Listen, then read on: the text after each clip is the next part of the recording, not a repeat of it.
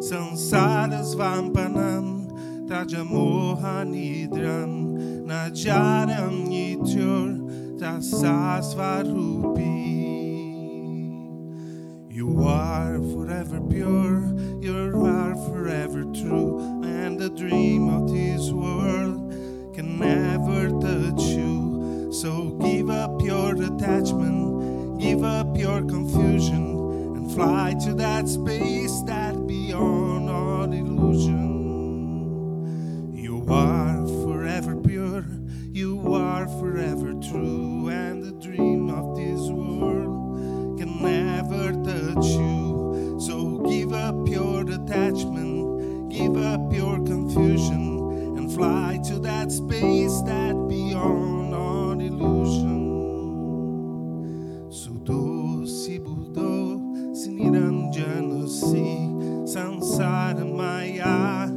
parivadi si sansaras vampanam trajamohanidram najaram tasasvarupi. You are forever pure, you are forever true, and the dream of this world can never touch you. So give up your attachment, give up your confusion, and fly to that space that beyond all illusion.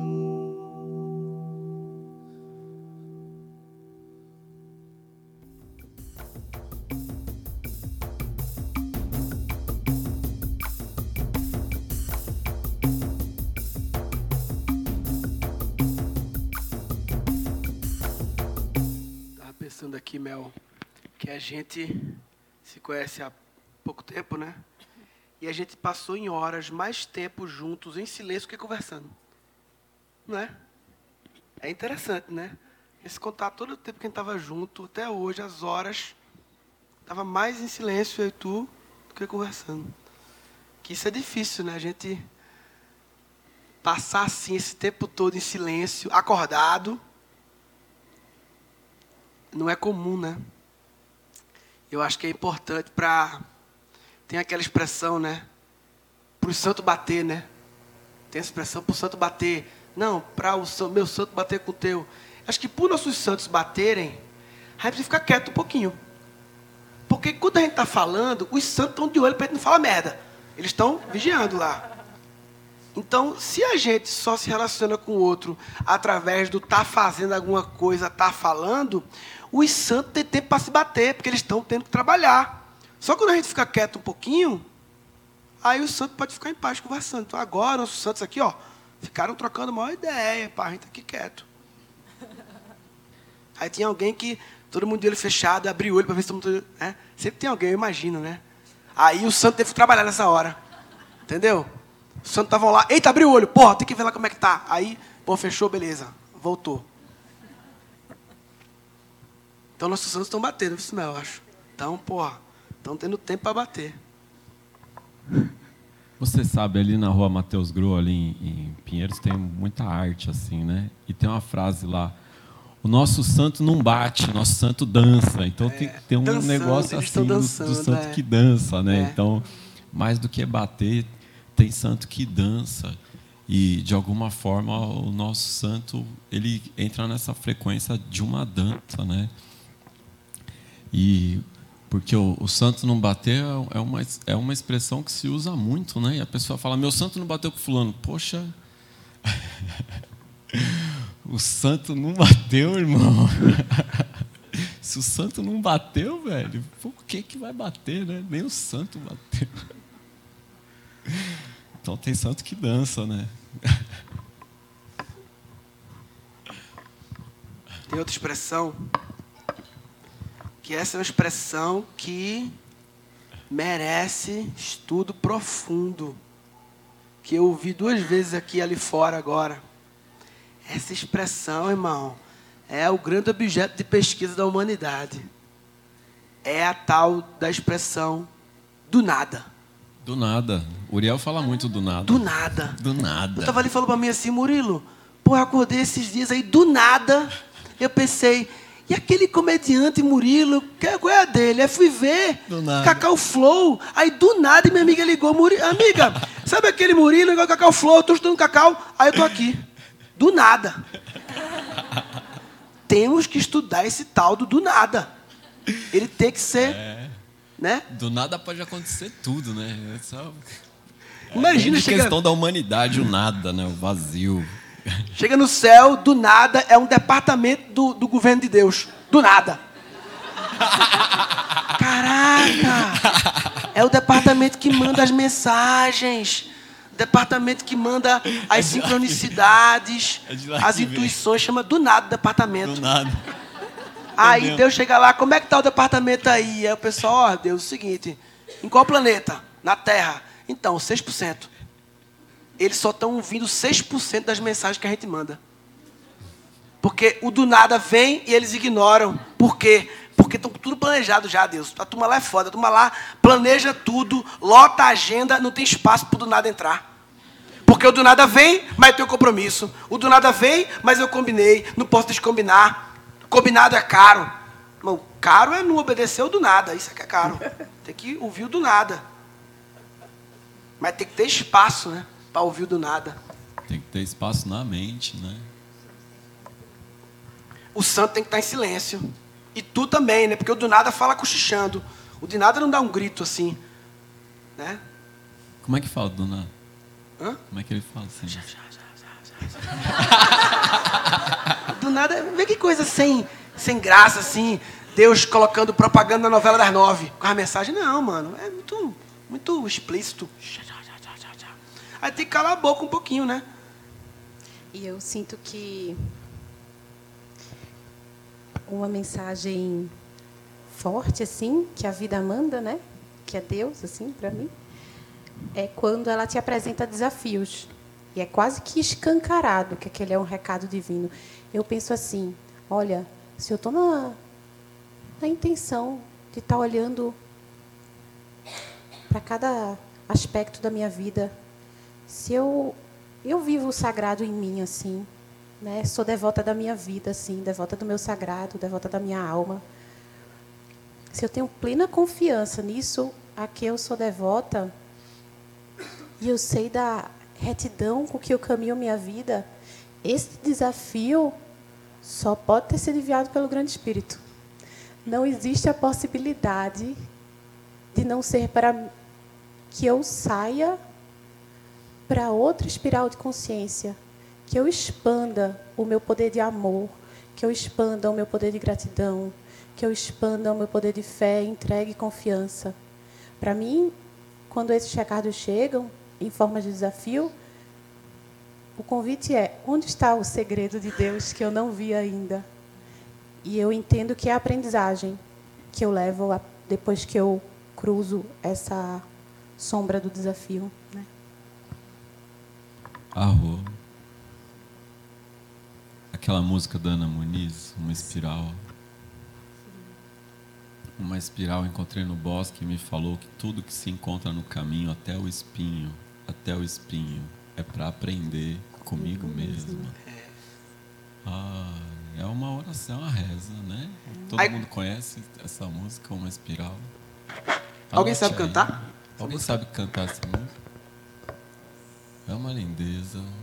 Alguém sabe cantar? Qualquer pessoa que saiba a letra cantar, porque vem cá. Chega aí. Rebeca, Vamos lá. é com você. Arro. Ia pegar uma colinha aqui, porque Pega a colinha. a letra da Ana é uma viagem, né? É uma viagem para dentro, a Ana. Esse anjo, né? Nossa irmã. Uma canção que fale o que não se pode ver e o que não se pode tocar. Pode se sentir e expressar. Criança que explora a vida e o universo. Como te quero, como te quero. Livre, leve, integrar. Gente simples que olha para o coração, respeitando o espaço de vida de cada um dos irmãos. Criança que escuta o vento soprar, faz balance, balancear num cipó na floresta. E eu que cresci dentro de um ventrecito e saí para conhecer-me a mim. Como uma flor sai do seu broto na primavera. Gosto do que é simples e sincero e rezo profundamente para que se queime as impurezas e perdure o amor e a paz. Que meus pensamentos sejam nobres e dinâmicos e uma fina luz estreita seja certeira ao falar de amor. Uma luz em espiral eu encontrei no bosque, me falou que tudo que se encontra no caminho até o espinho, até o espinho é para aprender comigo mesma. Uma luz em espiral eu encontrei no bosque, me falou que tudo que acontece no caminho até o espinho, até o espinho é para aprender comigo mesma. Então não se lamente por nada e abra, abra e abra a sua mente para o agora aqui. Então não se lamente por nada e abra, abra e abra a sua mente para o agora aqui. Aonde você chegou e quem nessa vida te ajudou? As forças da natureza. Aonde você chegou e quem nessa vida te ajudou? As forças da natureza. Quem pode cantar que quem pode dançar que dance, quem pode falar que fale de amor. Quem respira, respire profundo a de nossa mãe terra. Quem pode ver, contemple a selva, seus animais e vegetais. Quem pode pintar, que pinte belas flores e que amem os amores, enquanto os humanos estiverem na terra. Uma canção que fale o que não se pode ver e o que não se pode tocar. Pode se sentir e expressar.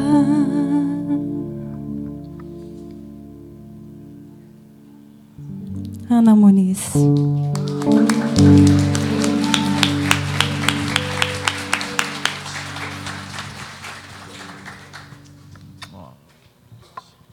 Aí hoje, como o Dani Black não vinha, eu falei para Dani assim, Dani, será que a gente convida algum amigo músico nosso para compor junto com a Trindade e com o Cantone? E aí eu pensei, acho que vou chamar a Rebeca. Foi? Olha, hoje à tarde. Vou chamar a Rebeca. Eu pensei, não, deixa fluir. Do nada. Do nada. Do nada.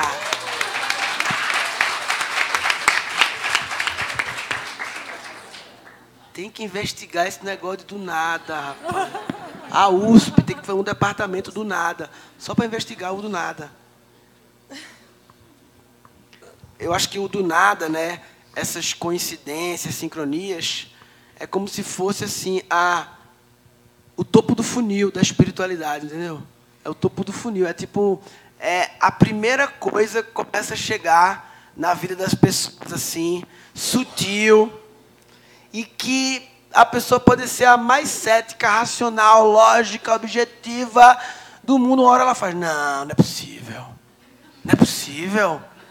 A pessoa faz um cálculo matemático para provar probabilisticamente que a probabilidade disso acontecer era infinitamente baixa e, portanto, tem alguma coisa aí. Aí começa a desconfiar, tem alguma coisa aí. Aí começa a se abrir para o mistério. A primeira coisa, eu acho que a gente faz assim, nossa, vocês não vão acreditar, que coisa maluca. Que coisa maluca. É, que a gente tem que mudar. Começa a falar, você não vai acreditar que coisa natural aconteceu. Sagrada. Né? Que coisa sagrada, que coisa divina, que coisa mágica. acreditar. Não é loucura, que loucura, loucura não, que naturalidade. Oxi. Você Que vai bênção. acreditar que coisa É, incrível é, que aconteceu. é. que incrível. É incrível não, incrível. Rapaz, você não vai acreditar que coisa incrível, maluca e louca aconteceu. Aí Deus fica puto, pô, que foi coisa louco? Que isso? O pessoal do departamento do nada trabalhando pra caralho lá, turma falando que não é pra acreditar, que a gente é louco. Porra. E teve outro do nada aqui também, não foi? Qual? Com um músico, com o Jordão. Ah, sim. Aí. É. Eu vou chamar aqui o Jordão e o Tacan. Chega aí. Chega aí, mano. Chega aí, Jordão também. Dá pra coxar aí? Porque aí, ó, novamente, eu falei, ó, Danny Black não vai. Será que tinha meu artista músico? Não, deixa fluir. Que isso? Aí. Do nada. Chega o maluco com a viola. Eu falei, e é músico, né? Ou é louco? Imagina. Não, não, tem não. Só mundo com violão, porque eu acho bacana andar com violão. Eu falei, ih, rapaz. Acho que é músico mesmo. Aí ele falou, não, porra, sou músico e tal, pô, meu som e tal, se apresentou, amigo de fulano e tal, porra, maravilhoso. Aí chega o Jordão, que é irmão meu há uma década aí já. Primeira vez que vem aqui o Jordão. Os dois, né? Jordão chega e faz, porra, ele toca aqui com vocês. Eu falei, não, nem sabia que ele tinha chegado agora. Nem sei. Ele toca com vocês aqui? Porra, esse cara é foda. Tem que botar ele pra tocar. Ele vai tocar no meu evento, que eu tô te convidando pra ir também. Então, porra, cara, é do nada, Jordão. Como é, Jordão? Como é que tu explica do nada? Tu é bom a explicação do rolê aí. Não, não, ou, ou, ou tudo é do nada, ou, ou tudo é do tudo, né? Certo? Ou tudo é por acaso, ou tudo não é por acaso, né? Eu penso que não tem nada por acaso mesmo. Aquela tua tatuagem, é, eu ia falar dela. Tudo é perfeito mesmo. Não, não tem, não tenho explicação para violência, que as, né, porque morre alguém assim justamente e tal. Mas tudo tudo é, tudo é mesmo. Não tem nada por acaso. Então, né? Não sei nem por que eu comecei a falar isso. Do nada começa Não, a uma- falar. Mas uma coisa que eu não, eu, eu ah, frequento centro espírita. Quando eu chego no centro espírita, vou, começo a tomar o passo, eu começo a chorar. Eu não consigo nem assistir a palestra, eu encosto no canto ali para não atrapalhar as pessoas, eu durmo ali.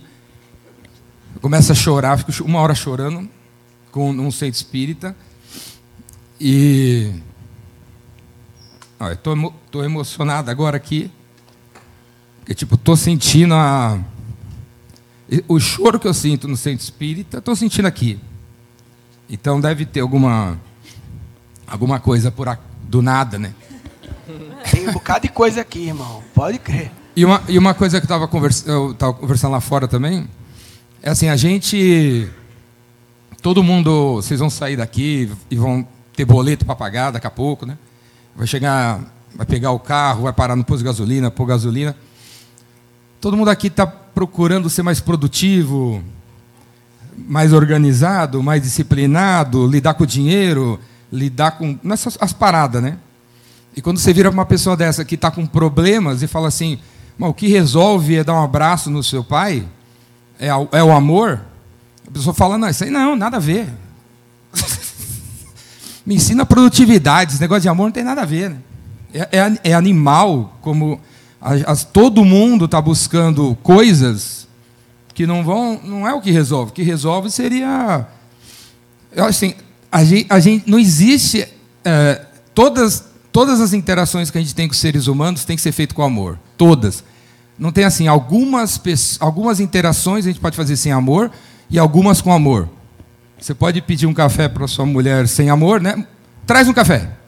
Mas em alguns momentos você fala, por favor, você pode trazer um café? Não existe isso. A gente tem que tratar todo mundo com amor, todas as interações que a gente tem com todas as pessoas com amor. Certo?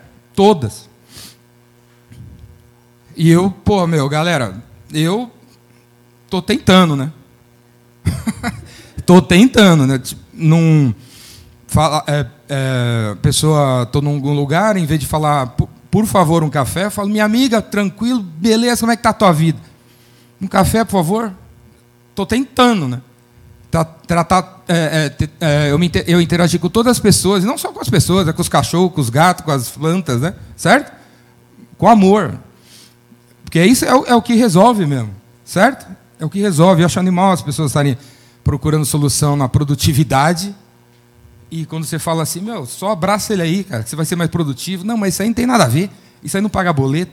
Meu, mas é, cara, por, é isso assim, cara. Se liga, é isso. Talvez você, você acorda pra vida, velho. É isso, né? E o Tacan. E o Tacan eu conheci do nada. conheci do nada. O cara, porra, o cara. Eu, eu faço um evento, né? Aí eu chamei um, um, um- o Giba para palestrar e ele, um- uma pessoa falou assim: pô, mas vai chamar esse cara? Ele tem 350 seguidores no Instagram. Falei, meu amigo, esse cara, esse negro, ele foi estuprado pelos pais, pelo pai quando era criança, durante 10 anos, saiu, fugiu da casa quando pôde, morou na rua durante 10 anos, 15 anos, e hoje ele com 45 anos tem 5 mil funcionários, ele não tem nem segundo grau. E aí você está julgando ele porque ele tem 250 seguidores no Instagram? Pô, você julga a pessoa por causa dos seguidores que ela tem no Instagram? Mas nem lembro. Por que, eu falei isso agora?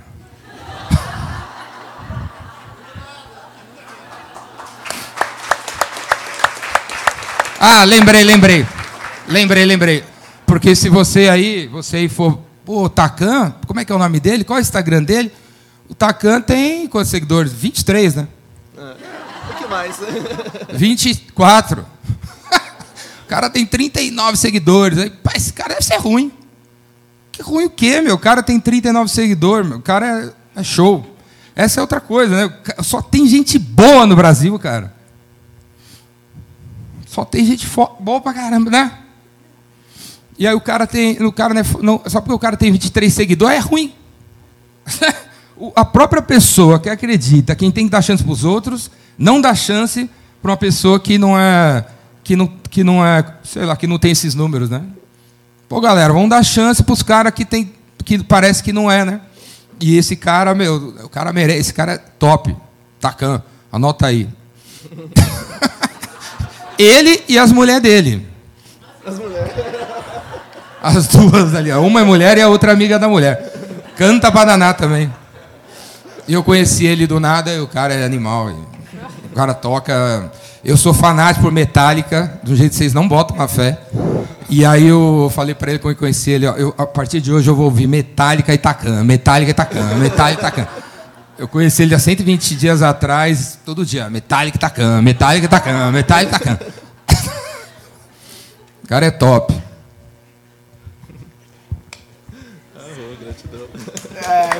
E parabéns pro Murilo. Eu estava sentado lá e vendo isso aqui, vocês aqui. Parabéns para vocês que vieram aqui. Podia estar, tá, sei lá onde, né? E tá aí tendo um papo desse, né? Sobre amor. Parabéns para vocês que estão aqui, né? Que deve. Quem tem vinte e poucos anos aí? Deixa eu ver, levanta a mão. Quando eu tinha vinte e poucos anos, eu não estava num lugar desse, né? Eu estava deitado na sarjeta. Então, você que tem vinte e poucos anos, eu tenho certeza que o mundo vai estar melhor daqui a 30 anos, porque você que tem vinte e poucos anos está tendo a oportunidade de ter acesso a isso, né? Imagina quando você chegar na minha idade com 50. Você vai ser 50 vezes melhor que eu, porque com 20 anos você escutou o Murilo, a mulher dele, as eu estava vendo tuas filhas, cara, distribuindo cacau, pô. A sua filha, vamos, a gente tem que acompanhar a vida da sua filha. Já é assim, ó. Ela tem, ela, ela, eu vou chamar ela para palestrar no Epicentro em 2039. A sua filha com, em 2039? Nem sei, cara. Porque ela com 7, 5 anos, olha o que ela está fazendo, distribuindo cacau para a turma, descalça. Mó top a, a sua filha. Porra, eu tenho certeza que o mundo vai ser melhor. Porque aquele menino ali de 23 anos está aqui, cara. O outro de 22. Eu fiquei pensando, em quantos lugares de São Paulo está rolando algo assim, né? Nesse momento. Se tivesse cada bairro, cada condomínio rolando um negócio desse, imagina, cara. Então, parabéns pra você, para tua esposa, sua família, o galã aqui que fala pra caramba aí. A, a, a, a Mel que não fala nada, parece.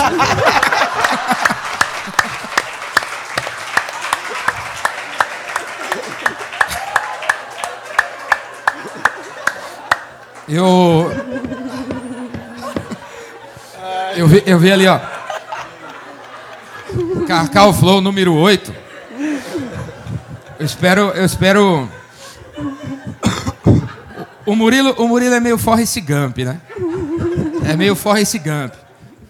Sabe Forrest Gump? O cara tá correndo assim, aí a turma aqui, pô, ele vai falar. Aí ele para de correr. Ele vai falar, ele vai falar. Ah, não quero mais.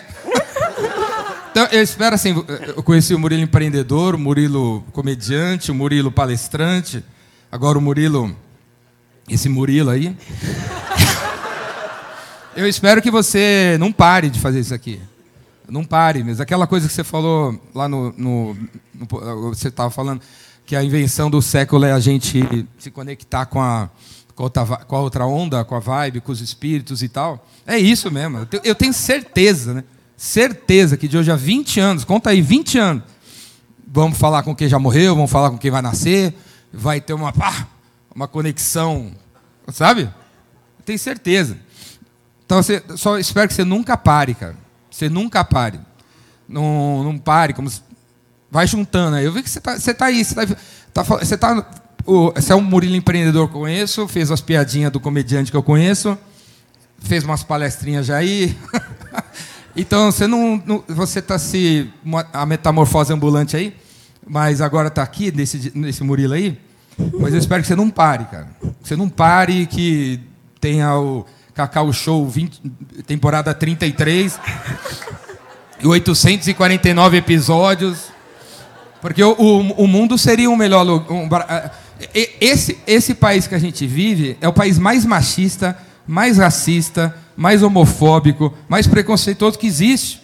Certo? Se a gente. Se eu chego num lugar e falo, ei galera, eu, sou, eu, eu vou em terreno de Ubanda. Cara, metade da pessoa da turma sai, né? Então, uma, uma atividade como essa vai acabar com racismo, vai acabar com o machismo, vai acabar com a homofobia, vai acabar com os preconceitos, vai acabar. Quem vier aqui 20, 12, 7 vezes, não vai sair igual. Vai tratar melhor Vai, tra vai tratar melhor o negro, vai tratar me melhor as mulheres, vai tratar melhor o cachorro, vai tratar melhor o, o, o, o cara que está mais gordo, o cara que está mais velho, o cara que está mais novo. Vai acontecer. Vai acontecer. Eu espero que você não pare, cara. Nunca pare. Sou fã, você sabe que sou fã do seu trabalho, gosto pra caramba do Murilo. E desde que você, desde que, desde que você não era o Murilo, você era um outro Murilo, sou fã do seu trabalho, gosto muito, torço por você vejo tudo que você faz, vou, vejo tudo que sua mulher está fazendo. ia até fazer uma pergunta para ela, por que, que os presos da- das roupas dela é tudo 222, 333, 44K? E tenho certeza que as suas filhas. Suas filhas. Vão ser top. Aceito. Irmão, Nunca, nunca pare. E, e quem veio aqui, eu espero que se inspire a, a copiar, né? Dá um copiar colar e faz na sua casa, faz em algum lugar aí. Que o mundo, o Brasil seria melhor se tivesse mais disso aqui. Vai ser melhor, porque tem coisas assim, né? Irmão, eu queria dizer uma coisa que é interessante. A gente não se encontrava há um tempo, né? Acho que desde antes da pandemia, pessoalmente. E o Jordão, ele é um cara que está no mundo de. Foi no mundo de negócios muito tempo, executivo, empreendedor, e palestrante, e professor, é, ligado a, a vendas, a comunicação e tal. E o Jordão, ele sempre teve uma, uma vibe Capitão Nascimento, assim, né? Meio, pá, Jordão, pá, pá, pá. Deu pra ver, né? Jordão, pá, pá, pá. Só que é interessante ver agora, irmão, esse Jordão é, que chora, que, que fala mais do coração, né? Então, é uma... Você é uma... Sei lá, pra mim, né? No, minha, no meu... Acompanhando o filme assim, né? É uma... Um exemplo arquetípico, assim, da transformação do, do masculino, assim, do, do homem, entendeu? Do- porque você ocupava um estereótipo bem assim, ah, meu brabo, meu não sei o quê, meu porra, caralho, Jordão, porra, não sei o quê. E você continua assim, só que sutil. É o Capitão Nascimento do amor.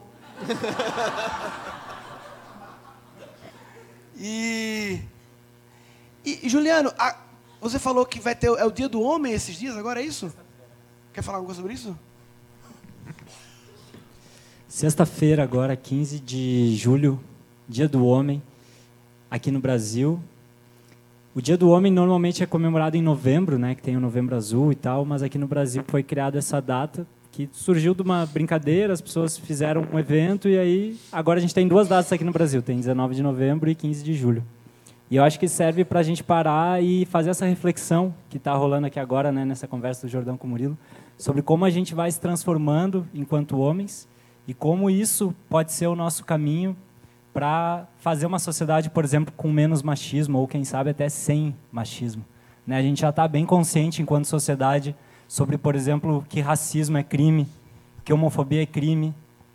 Só que, por outro lado, o quanto que a gente está consciente enquanto sociedade que o machismo faz mal, que esse foi o pior acordo que a gente fez enquanto homens, porque essa reflexão eu acredito que a maioria das mulheres, pelo menos das mulheres que estão aqui, já fizeram, sobre como o machismo afeta negativamente as vidas de vocês. Agora, quanto por cento dos homens que estão aqui já chegaram na conclusão de que o machismo prejudica a minha vida? E por quê? Quando a gente olha a estatística, por exemplo, a gente vê que aqui no Brasil os homens vivem sete anos a menos que as mulheres. Só por ser homem, tu tem quatro vezes mais chances de se suicidar, 20 vezes mais chances de ser preso. E será que a gente quer viver numa sociedade assim? Por que, que a gente precisa ter certos privilégios, que são esses lugares de poder, ganhar mais, ter mais espaço de fala, ser menos interrompido? Mas o que, que a gente está perdendo com isso? Com essa necessidade de estar se provando o tempo inteiro? Né? Tu vê, por exemplo, um dado que para mim é, é muito marcante, é o número de aciden- acidentes fatais de moto. 90% é homem.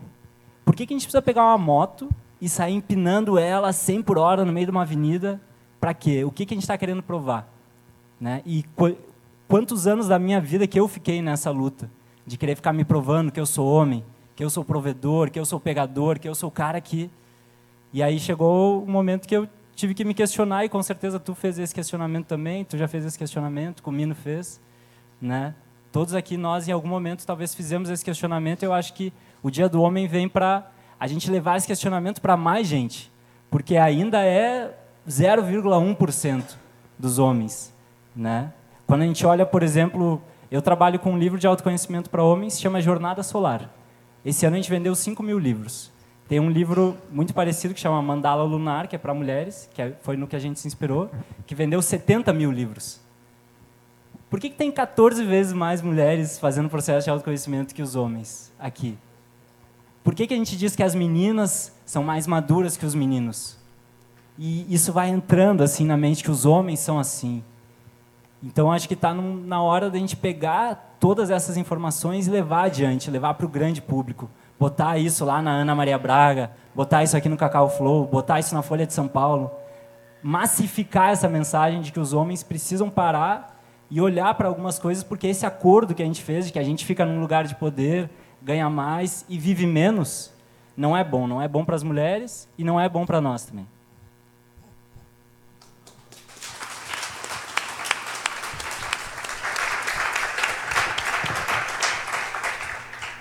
É, eu fui no podcast do Joel, que você foi, três dias depois.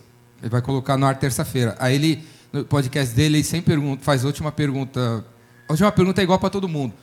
Se você tivesse na frente 7 bilhões de pessoas, o que, que você diria, né? Ele perguntou para mim, né? Eu falaria assim, eu não falei, falei, respondi assim, não falaria nada. Eu chamaria aquele cara ali, o João, fala assim, João, vem cá. Galera, vocês têm que conhecer o João. João, fala para a turma aí qualquer coisa, porque você é top e a turma tem que te conhecer. Eu não preciso falar nada. Se eu já cheguei até aqui, já estou bem. É hora de dar chance para alguém, né? Sabe, quando você chega lá em cima, você tem que mandar elevador para chamar todo mundo junto, né? E a gente está numa era. Eu, eu, realmente acredito que o problema do Brasil é racismo, machismo. Então, eu estou num momento assim, ó, que quando. Eu não quero falar. Eu quero. Oh, você não gostaria. Eu quero achar um negro para falar, um gay para falar, uma mulher para falar. A gente, como homem, tem que ter essa consciência de deixar os outros, esse, essa, essas pessoas que foram sempre excluídas falarem. A nossa missão é dar oportunidade para quem não, não teve, né? É, para mim, a minha é essa. Né? É, sem, é botar pessoas que com 25 seguidores no palco, em vez de teu amigo. Né? Tô nessa, cara. Acho que Eu não tinha visto a bandeira do Brasil aí, legal?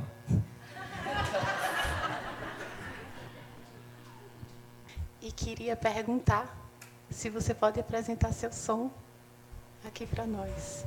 Com todo prazer. Gratidão.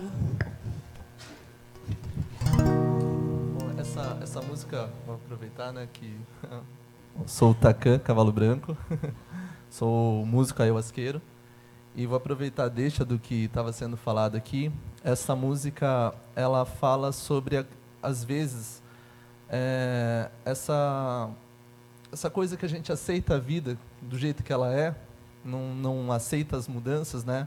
Então falando assim né da, da sociedade machista como está falando né?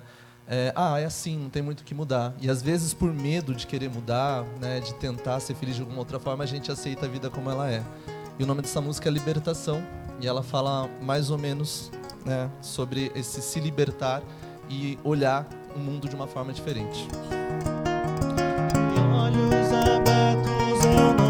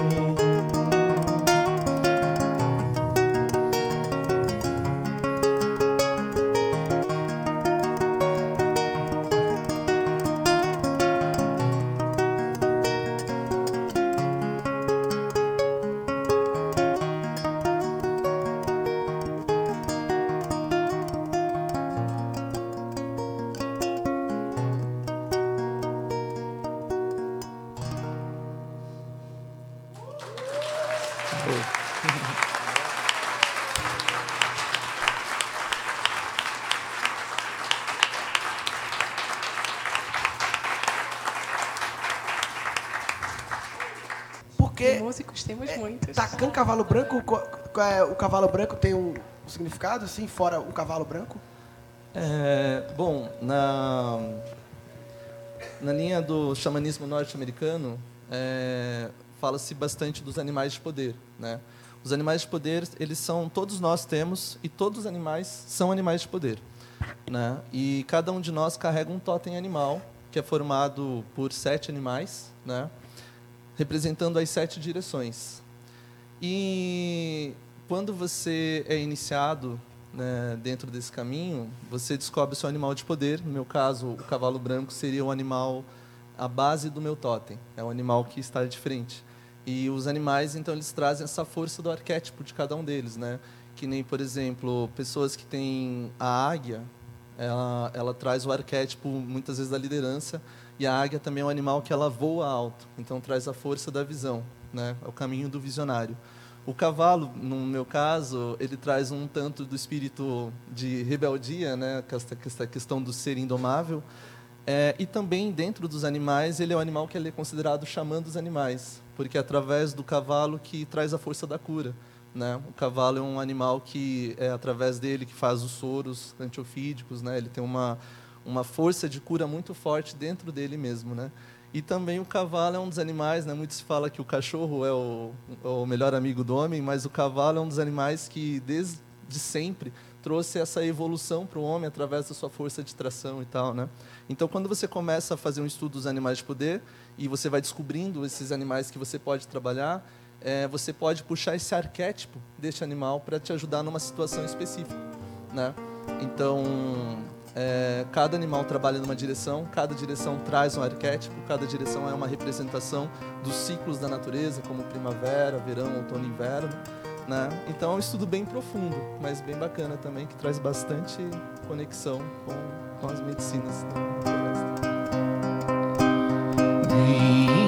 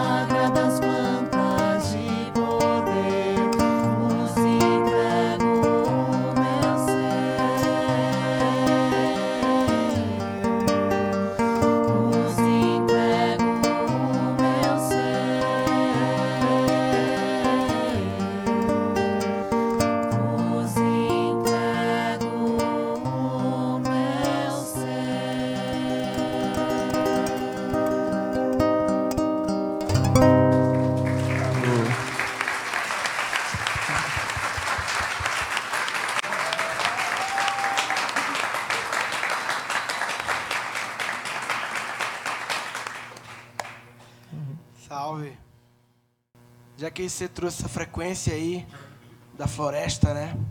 Você até falou da arara, né? Eu tenho uma, uma história que final de 19, né, um pouco antes da pandemia, eu estava encerrando meu ciclo de cursos online de criatividade, e aí eu fiz um evento, Rádio com Papai, gigante, duas mil pessoas no evento, que eu fazia todo ano. E nesse evento, para os alunos, a gente fez uma parada assim, uma pesquisa antes do evento, todo mundo respondia um negócio que tinha assim, tinha assim umas 50 palavras, que a gente chamava de chamamentos, do Roberto Tranjan, que eram coisas assim, coisas que te chamam, 50 palavras. Aí tinha assim, é, agricultura, moda, como se fosse mercados ou propósitos, sabe? Era meio aleatório, assim, tinha é, moradores de rua, agricultura, é, enfim, música, moda, gastronomia, cinema, como se fossem áreas de interesse, propósitos e, e coisas que te entusiasmam.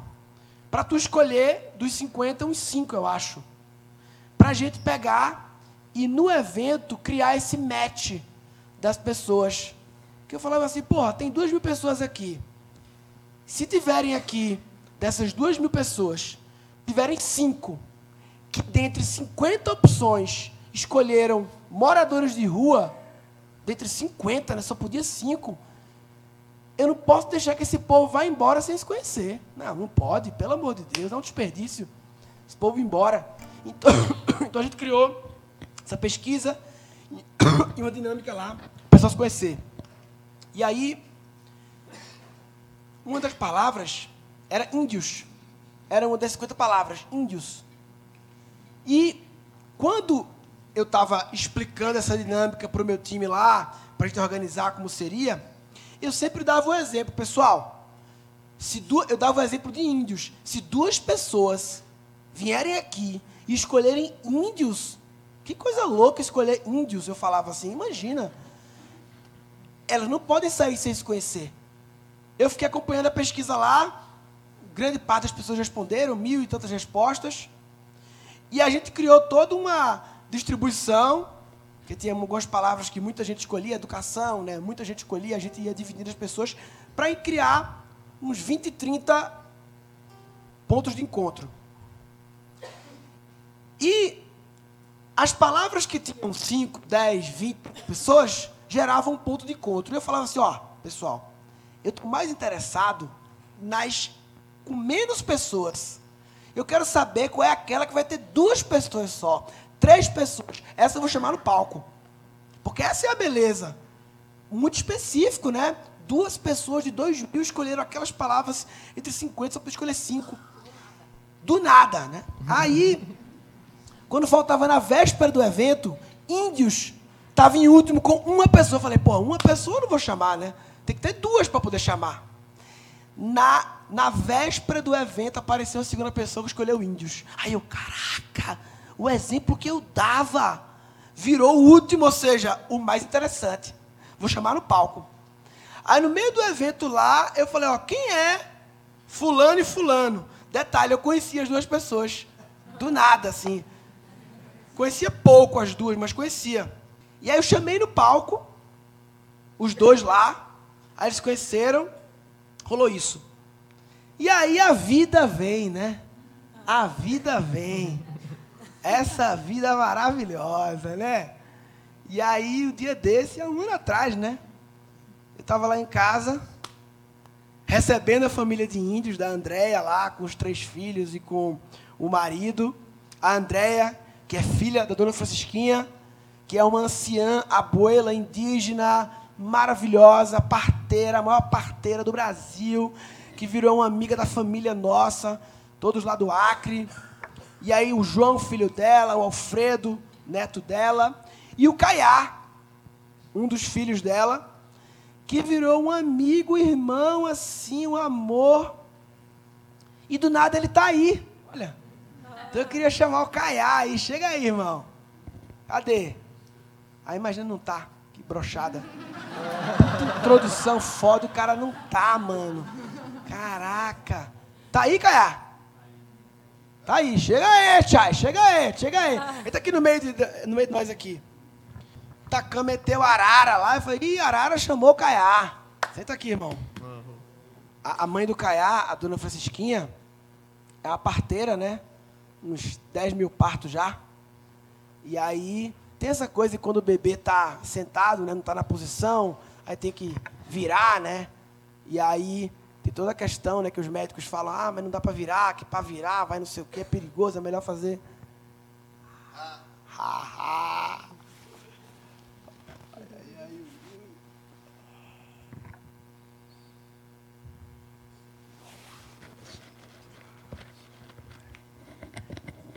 Aí tem essa história de virar o bebê, né? Que aí muitas vezes os médicos fazem, não, não pode virar, vai dar problema, não sei o que, é perigoso, é melhor fazer normal, não sei o que. Aí, aí cesárea, a dona Francisquinha faz, não, comigo? Nunca vi um bebê não virar.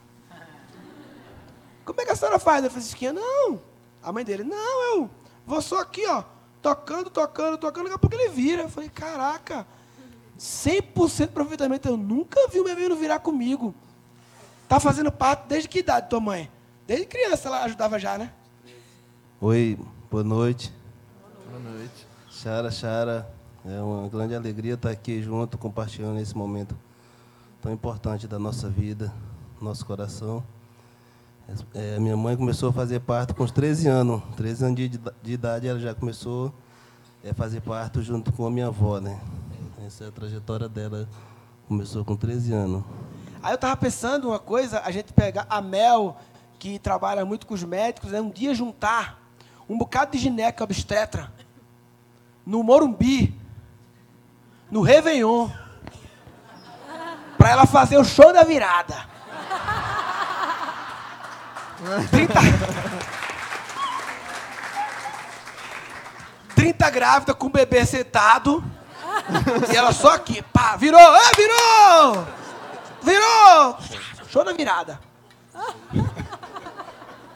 É incrível. Irmão, bom te estar aqui, querido. Glória! Glória. Eu queria, já que ele puxou os animais de poder e na música falou da arara, e eu queria pedir para tu dar um contexto da arara, o chauandaua e esse animal de poder. E... É, então, eu sou Xauan Caiá, né, Xauandawa, é do povo Arara. Xauan significa Arara. É, Dawa é família, né? Então, o povo Xauandawa, ele é o povo da sabedoria. Arara, ela tem a visão da sabedoria, né? Ela fala, é um é como se fosse um, um computador da floresta, né? Que ela transmite ali tudo que ela escuta, ela ela é capaz de, de falar o que ela ouve, né? Então a minha avó, ela criava muito arara, papagaio, periquito. Então nós vem dessa linhagem, né? Desse desse clã dos arara das aves que que habita na floresta. Então toda a nossa sabedoria, todos os nossos conhecimentos é voltado, né, junto aos conhecimentos da arara do povo Xamandawa. Irmão, enquanto tu estava acompanhando aí, o que você quer falar? Fala qualquer coisa, o que você quer falar? O que está no seu coração de falar? Independente de eu fazer perguntas, o que está no seu coração de falar no momento? É de, de poder, né, consagrar esse momento mesmo, né? É o momento do- da consagração do Cacau Show, né? Que é a consagração do amor, né? É a consagração do amor, aquilo que nós temos de mais perfeito no nosso coração, né? É o amor que a gente oferece ao próximo, né? Então, é a dedicação à vida, né? Quando a gente tem o amor, a gente tem dedicação naquilo que a gente a gente busca, né, que é a vida. No caso, a gente começou a falar da minha mãe, né? Assim, com a introdução da minha mãe, né? Então, é, é esse amor que ela transmite, né, para os filhos que nascem, né? É, é o amor da vida, de trazer a vida, né? A, a minha esposa, né, eu quero chamar ela aqui também, a, a Mari também, e meu filho Nicolas, também, que está aqui comigo de seis meses. Então, ela, ela tem até um vídeo da minha mãe fa- fazendo essa, essa mudança, né? Colocando o Nicolas no canto, que ele estava atravessado, né? Ela- Ela foi no médico, o médico disse, não, você tem que operar, porque não tem jeito. Aí minha mãe estava para cá, para São Paulo, estava preocupada se ia dar tempo ela chegar, se, do- se, o, se ele não ia estar grande demais para mudar na barriga, né? Virar, virar a volta, né? Então ela, a gente foi lá na, na caminha dela lá no quarto, bem simples, aí ele pediu para para a Mari deitar, e ela foi lá, começou, deu uns, uns três puxar arrancar assim nas pernas dela, ajeitou, ela começou a gritar um pouco assim, aí daqui a pouco uh, virou, já está pronto para nascer já. já está pronto para nascer. Então isso é uma dedicação, né? Então tudo que a gente, aquilo que a gente se dedica com amor, né, sai com perfeição. É essa palavra. Arro. do início. Arro.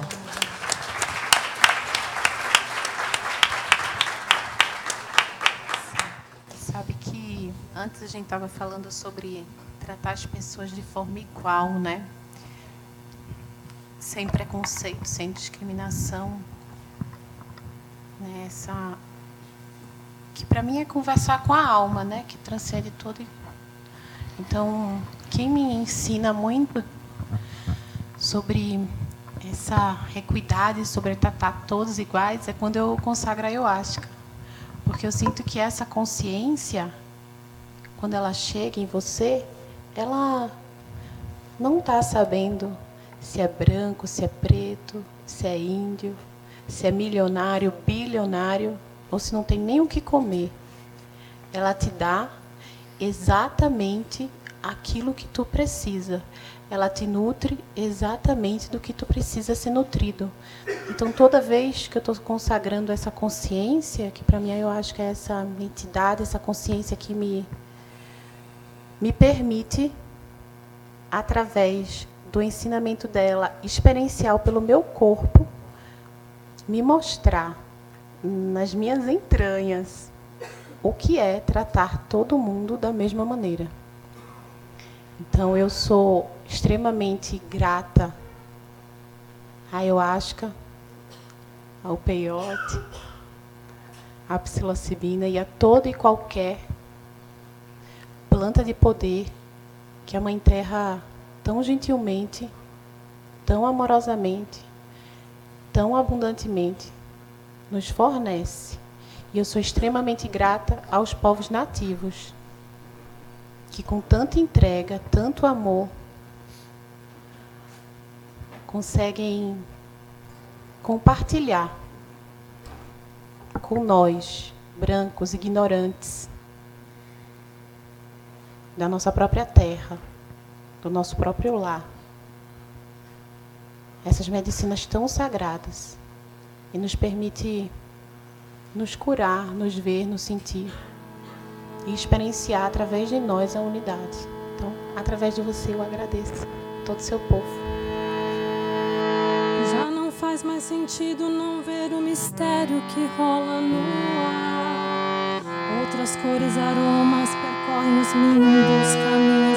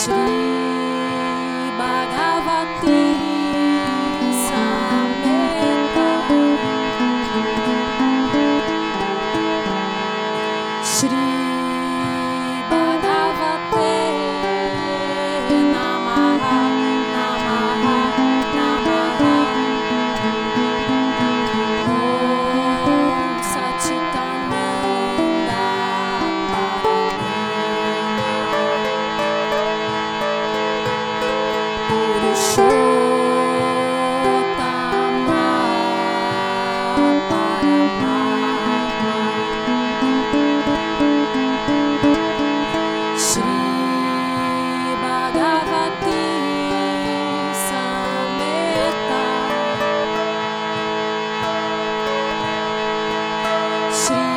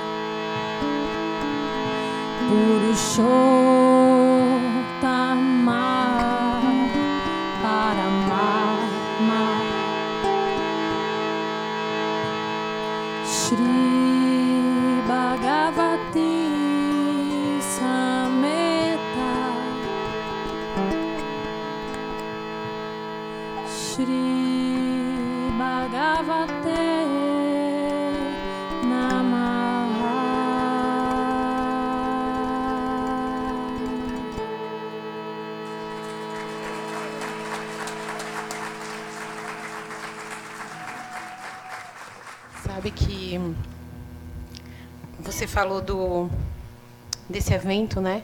Foi o nosso último evento pós-pandemia para duas mil pessoas e eu me lembro que o Murilo em algum momento falou assim, Dani, vamos subir no palco comigo para falar oi para as pessoas, né? Com a Tonton, eu tinha acabado de ter a Tonton. Então, aí eu falei assim, mas de jeito nenhum, tu não me conhece? Não existe a possibilidade de eu subir no palco para falar para as pessoas. Não. Segue aí a programação e eu não, não conta comigo, eu vou estar ali, né, olhando tudo acontecer. E eu me lembro que a gente fazia uma dinâmica com pessoas da plateia que iam e ganhavam dois minutos para falar alguma frase, assim. E ali, naquele momento, tinha tanta gente subindo, eu falei, ah, vou subir com a Tutã e falar, amor, te amo. Essa foi a única frase que eu tive coragem de falar ali, para aquelas pessoas. E hoje, eu estou aqui no palco, falando para vocês. E aí, é claro que eu fiquei, para chegar aqui, para falar, né? Eu percorri um caminho, assim. E eu descobri, nessa minha jornada, o porquê eu não tinha coragem, acho que a coragem é a palavra, não me sentia confortável de estar num palco e falar para outras pessoas. Permitir que as pessoas me conhecessem. Me desnudar na frente dos outros, porque eu sinto que o palco é um lugar de, para mim, de muita vulnerabilidade, porque eu estou aqui falando aquilo que eu acredito, aquilo que eu penso, e eu estou aqui me mostrando, me colocando nesse lugar a serviço de algo, né? E aí eu entendi que esse era um lugar desconfortável para mim, porque eu me desconhecia. Eu não sabia quem eu era. Então eu estava vulnerável à opinião de qualquer pessoa que tivesse ali, daquelas duas mil pessoas. Se uma chegasse e falasse, nossa, que louca, que maluca, que nada a ver, aquilo ia ser como uma faca dentro do meu coração, porque a opinião daquela pessoa era mais importante que a minha, porque talvez ela me conhecesse mais do que eu. Então, quando eu me permitir me descobrir, me conhecer, o palco e a vulnerabilidade virou um lugar de conforto. Porque agora eu sinto que a minha alma quer se expressar. E tudo aquilo que falarem e que não tocar minha alma é só a alma do outro se expressando. É só sobre ele, não é sobre mim. Então, eu acredito que a Daniela de dois anos atrás diria que do nada a Daniela está no palco agora falando. Há, há algumas semanas atrás, a Dani me convidou para viver uma experiência com ela na Amazônia, com as Sagradas Medicinas da Floresta. E aí eu fui. E, cara, eu amo muito uma frase da Dani e eu repito ela para mim o tempo todo, que ela fala assim, amiga, aqui tu tem que entender, amiga, que aqui tá todo mundo purgando, tá, tudo é tu, tudo é, o ovinho tá bom, o ovinho não tá bom não, tu, o ovinho é tu. E aqui tá bom, aqui é tu, se não tá bom, é, é dentro de tu que não tá bom. Então tudo é tu, aqui o tempo todo tudo é tu, tu, tu, tu, tu. E aí eu falei, arro, Dani, arro. E aí é, eu passei por uma experiência lá em um momento que tinha uma das irmãs, o, o maestro, ele estava lá na cozinha perguntando sobre é, os voos, né? Ele falou assim, olha, eu gostaria de saber no último dia qual é o voo de cada uma de vocês para saber o horário que eu vou levar vocês para o aeroporto. E aí cada uma começou a falar um voo, que é normal. E aí ele falou assim, nossa, mas são muitos voos diferentes. E aí uma irmã pegou e falou assim: Não, como assim o seu voo é diferente do meu? e aí eu peguei e senti no meu coração de silenciar e de sair de lá, ir para o meu quarto e ficar quietinha. E aí, na verdade, eu sentei na varanda e, e comecei a, a, tabacar, né? Eu estava com o avô tabaco ali. E aí, de repente, chegou essa irmã e começou a falar assim: Você viu que engraçado? É, ele começou a perguntar, e eram muitos voos diferentes, em horários diferentes, que confusão, né? Que que é isso? Aí eu peguei, olhei assim no coração dela, falei assim, irmã, eu acredito que na verdade cada uma tem o seu voo. Então não tem confusão. É só você saber o horário do seu voo. E você fala para ele. É só isso. Aí peguei, fiquei quietinha. Falei, ó, eu vou ler um livro aqui. Se você sentir no coração de sentar aqui do meu lado, é muito legal esse livro. E se não sentir, tá tudo bem também. E aí tá bom. E aí, no dia seguinte, essa irmã chegou, falou assim: Olha, Mel, queria saber para que, que você está aqui. Eu falei: Para que, que eu estou aqui? É, eu vim aqui para fortalecer o meu espírito. E eu não sei por que, que você veio descarregar tanta ira em mim quando eu fui te falar dos voos. E aí eu olhei assim, ela falou assim: então, eu não sei por que, que você escolheu vir aqui. Eu vim para fortalecer o meu espírito. Eu falei, arro, salve, aceito. Falei, irmã, eu vou te falar uma coisa. É, a intenção do meu coração não foi descarregar ira. Mas se você sentiu que em alguma palavra minha teve a frequência vibracional da ira, eu peço que isso seja cancelado do seu coração. Porque na minha fala não tem ira.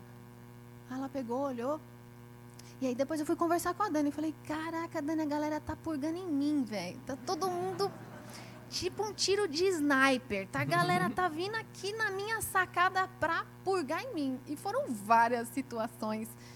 E eu fui pro silêncio para compreender a partir da tudo que está dentro é como que está fora. E se na terceira lei do Caibalion eu sou um ser vibracional, o que, que eu estou vibrando para todo mundo vir purgar em mim? E aí, quando chegou a hora da medicina à noite, a medicina falou assim: amanhã você vai conversar com todas essas irmãs que vieram purgar em você, porque elas são as suas mestras. Elas estão te ensinando a sair do silêncio.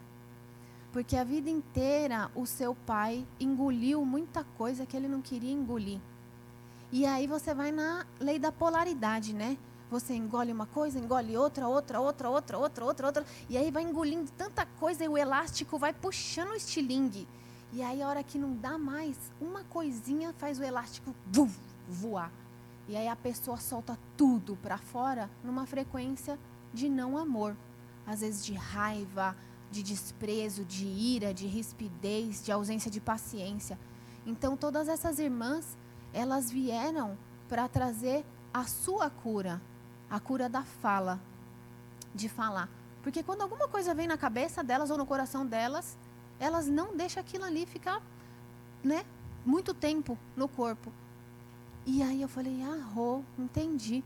E aí no dia seguinte eu fui chamei essa irmã, falei, irmã, salve a sua medicina, minha mestra. Ela olhou assim, até meio estranha, falou, porque eu falei assim, porque você me ensinou a falar. Você me ensinou a não deixar parado aqui quando alguma coisa incomoda o coração ou o pensamento. Então ontem você foi a minha mestra e salva a sua fala. E eu senti no coração de falar isso.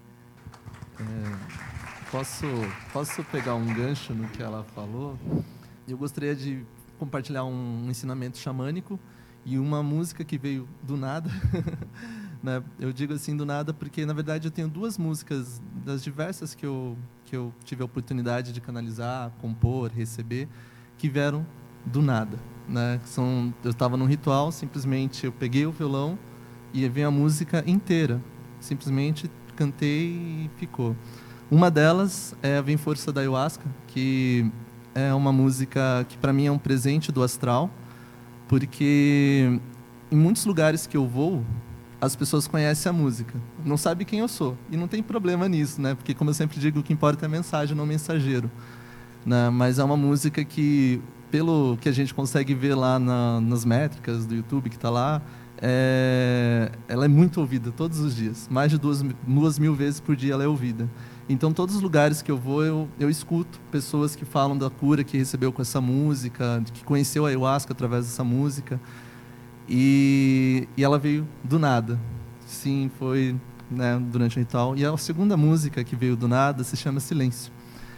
E o silêncio dentro do, do xamanismo, ele é um dos maiores, é um dos maiores ensinamentos, porque tudo no xamanismo é medicina, né? Tudo você aprende observando, é um conhecimento empírico.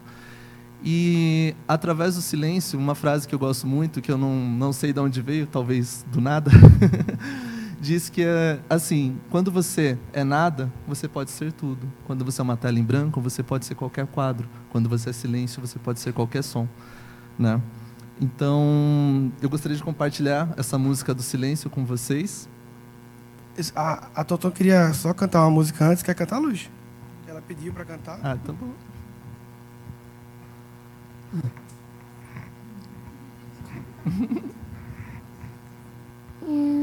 Coração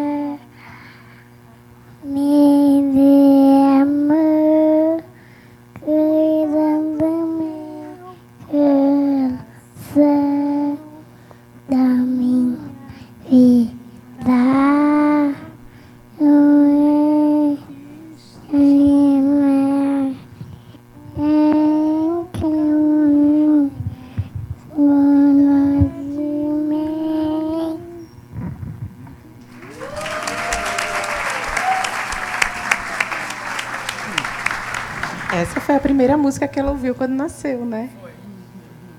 Coisa linda. Nasceu, o pai cantou no braço, não foi, Luz? Essa música pra ela. E Aí aí? até hoje o pai canta pra ela dormir. Toda noite, né, filha? Tacan, cavalo branco.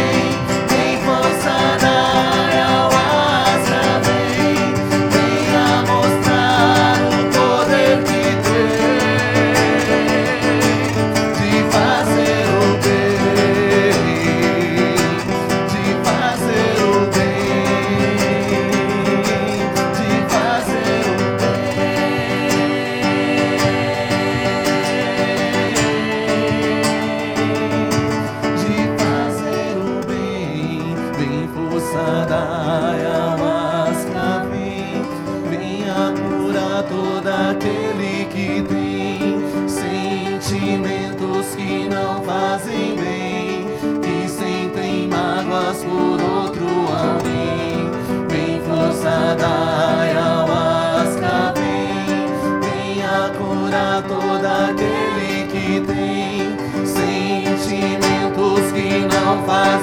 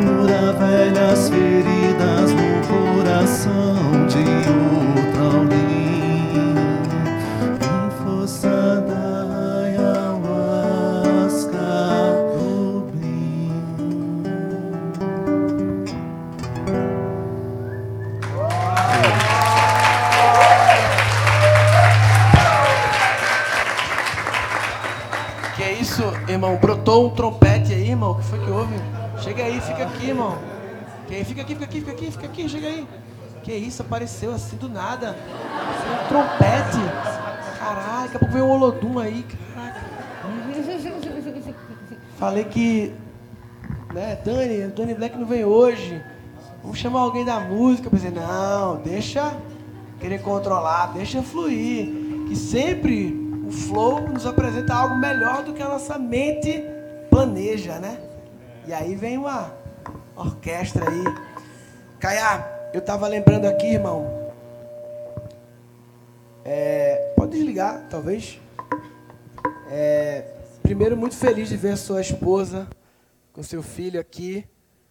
É, acho que é a primeira vez que nossa, nossa filha vem aqui né, e fica assim, participa do Cacau Flow. Então, primeira vez, junto com seu filho também. E eu, eu não conhecia o Caiá ainda, né? Conhecia o Caiá como um nome, né? Caiá, o Caiá, o Caiá. Lá do Acre, Chauandaua. E um dia a gente estava em Floripa, num grupo reunido, e um irmão amigo meu falou, pessoal, sabe o Caiá, que a gente tanto fala, ele perdeu a esposa, deixou duas filhas, dois filhos. E eu me lembro como isso me tocou, mesmo sem te conhecer, né? Era só um nome, mas eu fiquei assim tão emocionado e chorando assim de imaginar, né? perder uma esposa jovem.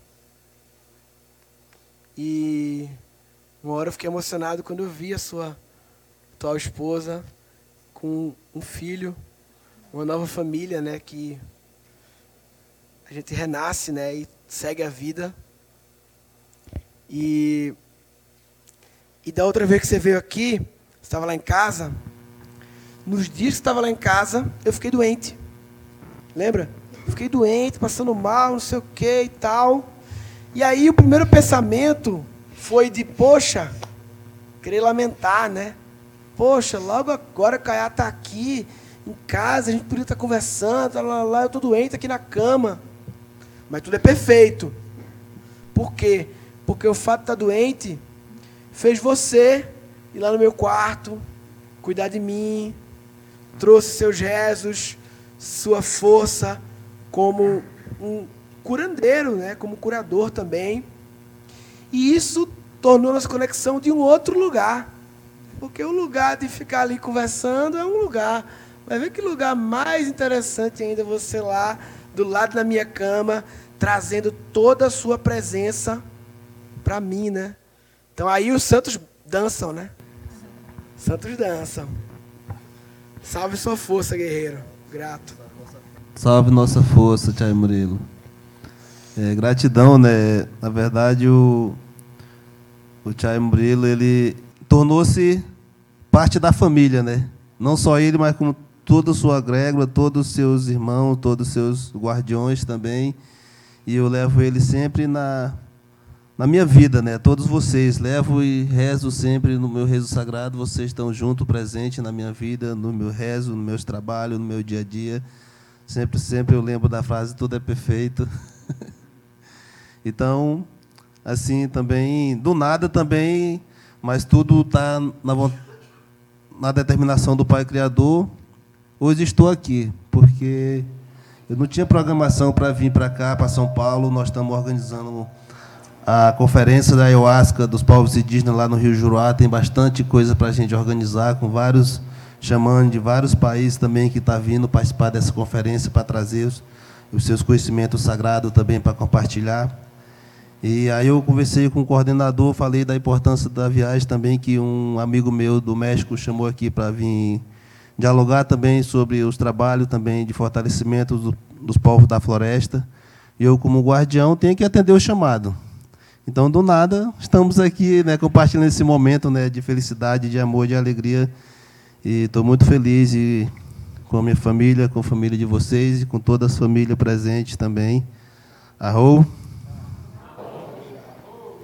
Sabe porque eu acho que não é, nada é do nada? Uma, um mês atrás, mais ou menos, o Tacan fez uma conta e aí caiu uma ficha na minha cabeça. Né? O, não é do nada, porque eu sou resultado. Comigo tem um monte de gente, certo? Tipo, eu Sou filho do meu pai e da minha mãe, dois. Aí meu pai teve, do, teve um pai e uma mãe. Eu não sou bom de matemática, faz a conta. Dois, mais dois, quatro, é, seis, oito, doze. Aí tem o, que são os pais dos meus pais. Aí você vai para o nível do bisavô. Aí, aí danou-se. Qual é a conta? Tem é, eu estou aqui com, sei lá, 128 pessoas da minha família, ancestrais, pai, se você considerar o pai, o avô, o bisavô e o tataravô. Quatro níveis que talvez a gente até pudesse ter tido contato. Bisavô. Eu tive contato com o meu bisavô. Então, tem 128 pessoas comigo aqui. Tem 128 com ela, 128, não é? Mais ou menos 128. Com cada um de vocês. Por isso que não é do nada. Se, se meu pai está conversando com outro santo, o meu bisavô está ligado. Então, nada é do nada, porque é tanta gente me ajudando. É tanta gente me ajudando. Eu sinto, é tanta gente.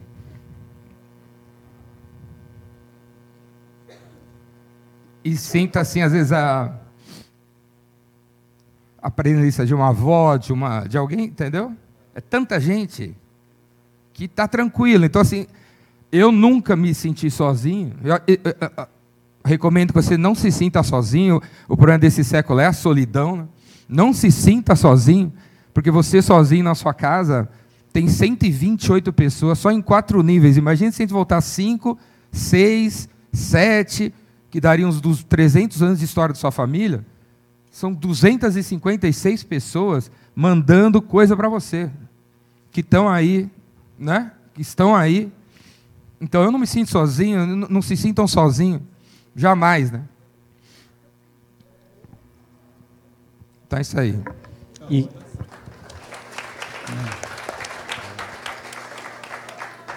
e quando, quando a gente muda, quando a gente cura alguma coisa, por exemplo, na relação com o pai, a gente cura tudo que está para trás, né? Porque quando, por exemplo, eu perdoo o meu pai por ter sido agressivo comigo, é como se meu pai estivesse perdoando o meu avô, meu avô, meu bisavô, e quando eu mudo também, isso eu curo tudo para frente também. Então, se eu deixo de ser uma pessoa, deixo de repetir um padrão que vinha vindo na minha família, agora o meu filho não vai mais ter esse padrão e o meu neto já vai ter outro e outro. Então, eu acho que está no momento da gente tomar responsabilidade, né, sobre sobre isso, sobre as coisas que a gente faz para parar de só ficar repetindo e conseguir ter, por exemplo, ritos de passagem, né, momentos em que a gente possa ir e fazer um marco assim. Agora o menino fica e agora eu me tornei um homem. Né? A, ge- a gente perdeu essa, essa cultura. As mulheres até têm alguns ritos de passagem naturais, a menarca, a gravidez, é, quando, quando acontece, depois a menopausa, e os homens não têm. Né? O que a gente tem são pseudo-ritos. Entra no exército, entra numa gangue, ou apanha, ou entra na universidade, e daí a gente acha que ser homem é isso, né? É tu performar uma coisa, é tu ser uma coisa que os outros esperam de ti. Porque assim como esperam que as mulheres sejam bonitas, sejam aquela mulher troféu que é a, que a sociedade dita que é assim, também esperam que os homens sejam os bem-sucedidos, os fortes e tal. E tá na hora da gente cortar isso, sabe? Rasgar essa essa crença. E é a nossa responsabilidade fazer isso, cada um na sua vida, para que a gente cure para os nossos ancestrais e para que a gente cure daqui para frente. E a gente precisa de momentos, de ritos de passagem. Então, até queria, se o, se o Caiá puder falar, não sei se, se você faz algum rito, você agora tem um, um menino ali, né? Como é que vocês trabalham isso do menino virar homem? Tem algum momento, algum ritual, alguma coisa especial? Ou na cultura, como que é isso no dia a dia? Arro, xara, xara. Muito gratidão, Tchai. É isso mesmo, né? A gente, né, na a cultura, né, tem muitos ritos de passagem, né, que a gente faz. É, assim, vou começar desde a da avó, né, que é, que é o chutar, né? O chutar chama-se vô, chutar anda e vô. E vó é Xandu, Xandustan, né? E, e Pan é o pai, e Iwan a mãe, e Cucã o tio. Então todos todos nós com nossa família, né, tem um, um ritual de rito de passagem para tipo assim tem os tios que abraça todos o, o, os, os sobrinhos, né, ele se torna um pai ali daquele sobrinho, né. Também a, a avó que abraça eh, todos os netos também, também tem a, a mãe que acolhe todos os filhos também, que e a parteira, né, que ela se torna a mãezinha que a gente fala dos filhos que, que ela que nasce, né. Então, assim, um dos principais ritos de passagem nossas, assim também, é a passagem né, da, dos nossos ancestrais também, que a gente tem isso dentro de nós muito forte, a gente sente a presença dos espíritos falando né, e mostrando o que, que é.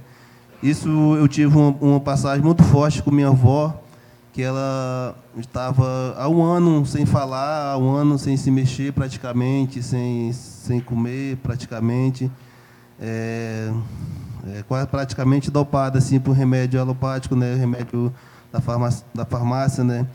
E eu tinha meio que abandonado a cultura, né? Assim mesmo, tinha vindo com, com estava com as ambições de estudar, de querer ser um médico, que seria um doutor, ser alguma coisa, estudar e se formar em alguma coisa, assim, né? Mas a missão era essa. Então, aí tinha um momento que a minha avó disse: Não, meu filho, tu vai cuidar do que é teu do que é dos outros, né? Então, eu, eu voltei para mim e me entreguei para minha avó e fui com ela, né? Encontrei com todos os espíritos que estavam ali em volta dela, que eram os espíritos que meu avô trabalhava, que meu bisavô trabalhava junto com eles, estava ali, e pedindo dela, dela se transformar, né, de ter a transformação dela, e cumprir a missão dela. Então eu, eu me doei, né, completamente o meu corpo, o meu espírito, né, para para receber o, aquela força que ela estava trazendo para mim naquele momento. Então foi muito forte porque eu, eu senti muito impacto assim de, de, de, de, várias coisas assim que que vinha e não queria deixar eu fazer esse esse um trabalho de cura, né, o rezo sagrado. Então através do rezo sagrado, né, a gente conecta toda essa essa essência que é a vida, né, desde o vô, a avó, né, o filho, o neto e assim. Então tem os rezos sagrados, né, dentro dessa dessa trajetória, dessa cultura, nós temos nosso rezo. Eu queria pedir licença, se possível, nós trazer esse rezo, que é um rezo da família, né? E chão da Ivana Pandarambá em Caimão, Titinharo Apai, onde vou estar, Darambá em mim, chão a Caia Bocateru, Bocaterum. Chão, chão, andawa, chão, chão, andawa, chão, chão, andawa, chão, andawa, vini. Chão, chão, andawa, chão, chão, andawa, chão, chão, andawa, chão, andawa, vini. Adikapu shutastam biyatam peva iman biyatam peva iki dikapu shutastam Shawan shawan dawa shawan shawan dawa shawan shawan dawa shawan dawa vini Adikapu shundustam biyatam peva iman biyatam peva iki dikapu shundustam Shawan shawan dawa shawan shawan dawa shawan shawan dawa shawan dawa vini. Adikapu pastam biyatam peva iman biyatam peva iki dikapu pastam Shawan shawan dawa shawan shawan dawa shawan shawan vini Adikapu vastam biyatam peva iman biyatam peva iki dikapu vastam Shawan shawan dawa shawan shawan dawa shawan shawan dawa shawan dawa vini Adikapu kukastam biyatam peva iman biyatam peva iki dikapu kukastam Shawan shawan dawa shawan shawan dawa shawan shawan dawa shawan dawa vini. Adikapu tipistam biyatam peva iman biyatam peva iki dikapu tipistam Shawan shawan dawa shawan shawan dawa shawan shawan dawa shawan dawa vini. Shawan shawan dawa shawan shawan dawa shawan shawan dawa shawan dawa vini. Adikapu rarastam biyatam peva iman biyatam peva iki dikapu vavastam Shawan shawan dawa shawan shawan dawa shawan shawan dawa shawan dawa vini. Adikapu Vakistan, Biatan Peva Iman, Biatan Peva Ike, Dikapu Vakistan, Chão, chão, andava, chão, chão, andava, chão, chão, andava, chão, andava, vini. Ah, ah.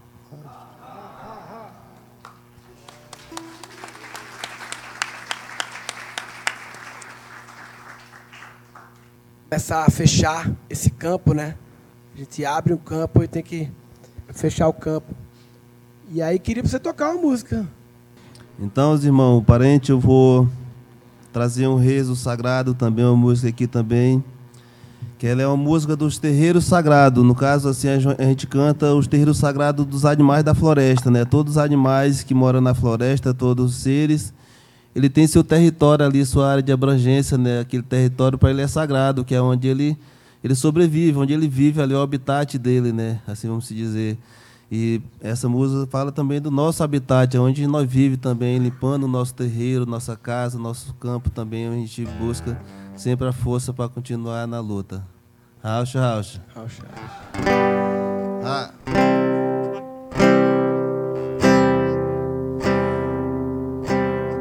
Ah. Ah.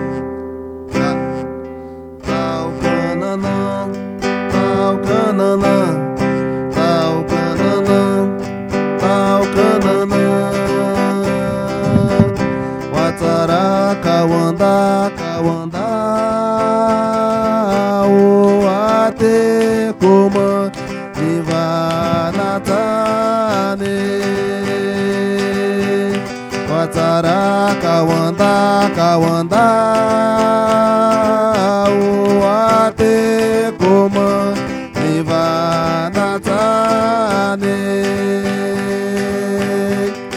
Oi, manana, oi, manana, oi, manana, oi, manana. Watara, kawanda, kawanda, o divanatane. Watara, kawanda, kawanda, o ate kuma, divanatane. Jashu manana,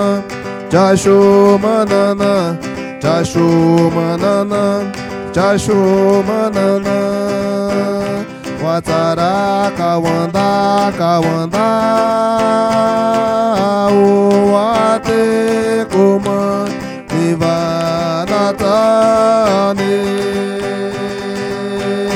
Watara, kawanda, kawanda, o ate kuma, divanatane.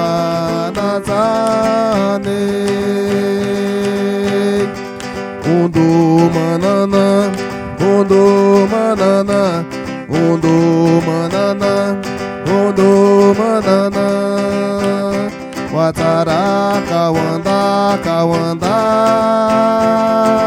o ate kuma, divanatane.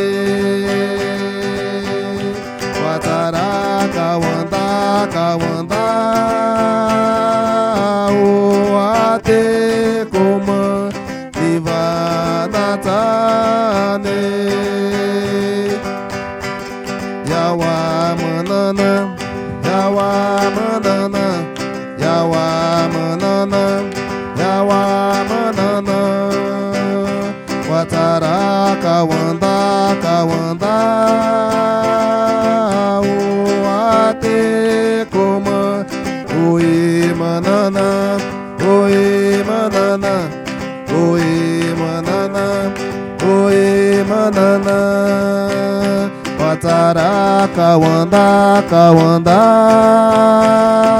o ate kuma divanatane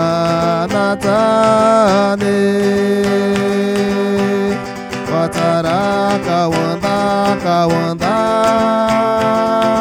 o ate kuma divanatane Jashu manana Jashu manana, Chacho manana, chacho manana Watara kawanda. Kawanda O ate kuma nivana tane Watara kawanda. Kawanda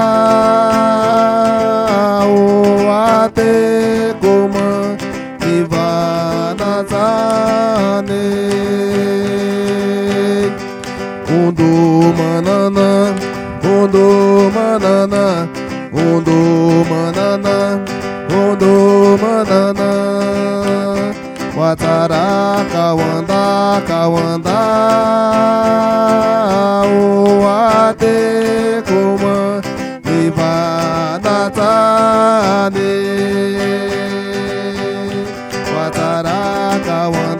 Kawanda kawanda o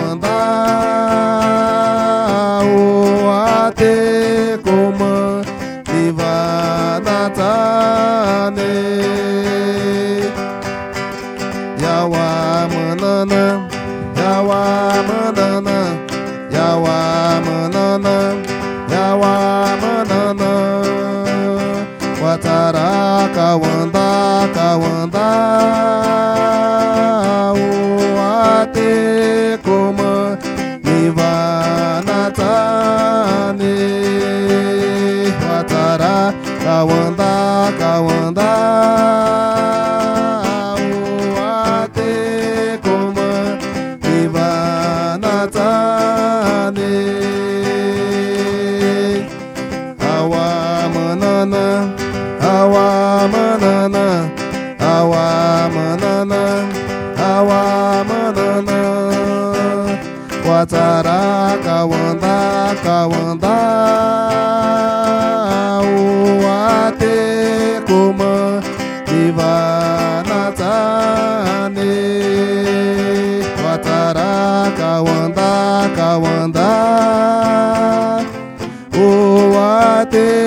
ate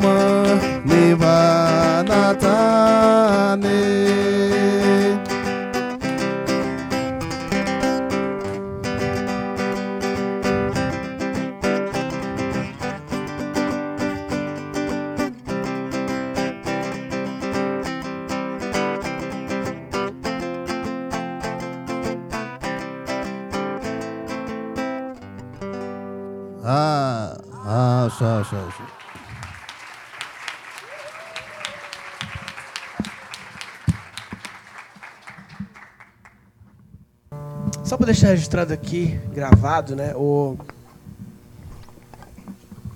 Se um dia turma lá de Brasília chegar e falar assim: estamos perdidos, não sabemos mais o que fazer. Vamos entregar o Brasil de volta para os povos ancestrais. Esse chai aqui é um bom chai para liderar o rolê. Porque o Caiá, ele, ele é. Ele é um. Um. Um líder. Né? Ele é uma liderança. O Caiá, ele é um dos líderes da OPIG, Organização dos Povos do Rio Juruá. Ou seja, é um rio que tem vários povos, não só Xauandaua, né? várias etnias. E ele é uma das lideranças. É como se ele fosse o governador de um rio. Mais ou menos assim. Não, nada. Sei lá, mais, mais ou menos. Ele é o governador de um rio. Ele já é de um rio que ele é um, um dos governadores do rio. De vários povos. E ele, então, é um, um cara que teve essa experiência, foi fazer no Rio de Janeiro, faculdade, viveu todos esses lados. Então, ele é um curandeiro, ele é uma liderança política, já é uma liderança da tribo, um líder da cultura, um músico, um pai de família. Então, e um líder espiritual, né? Um, li- um líder espiritual, principalmente, né? Fez tudo que é iniciação braba que vocês nem imaginam.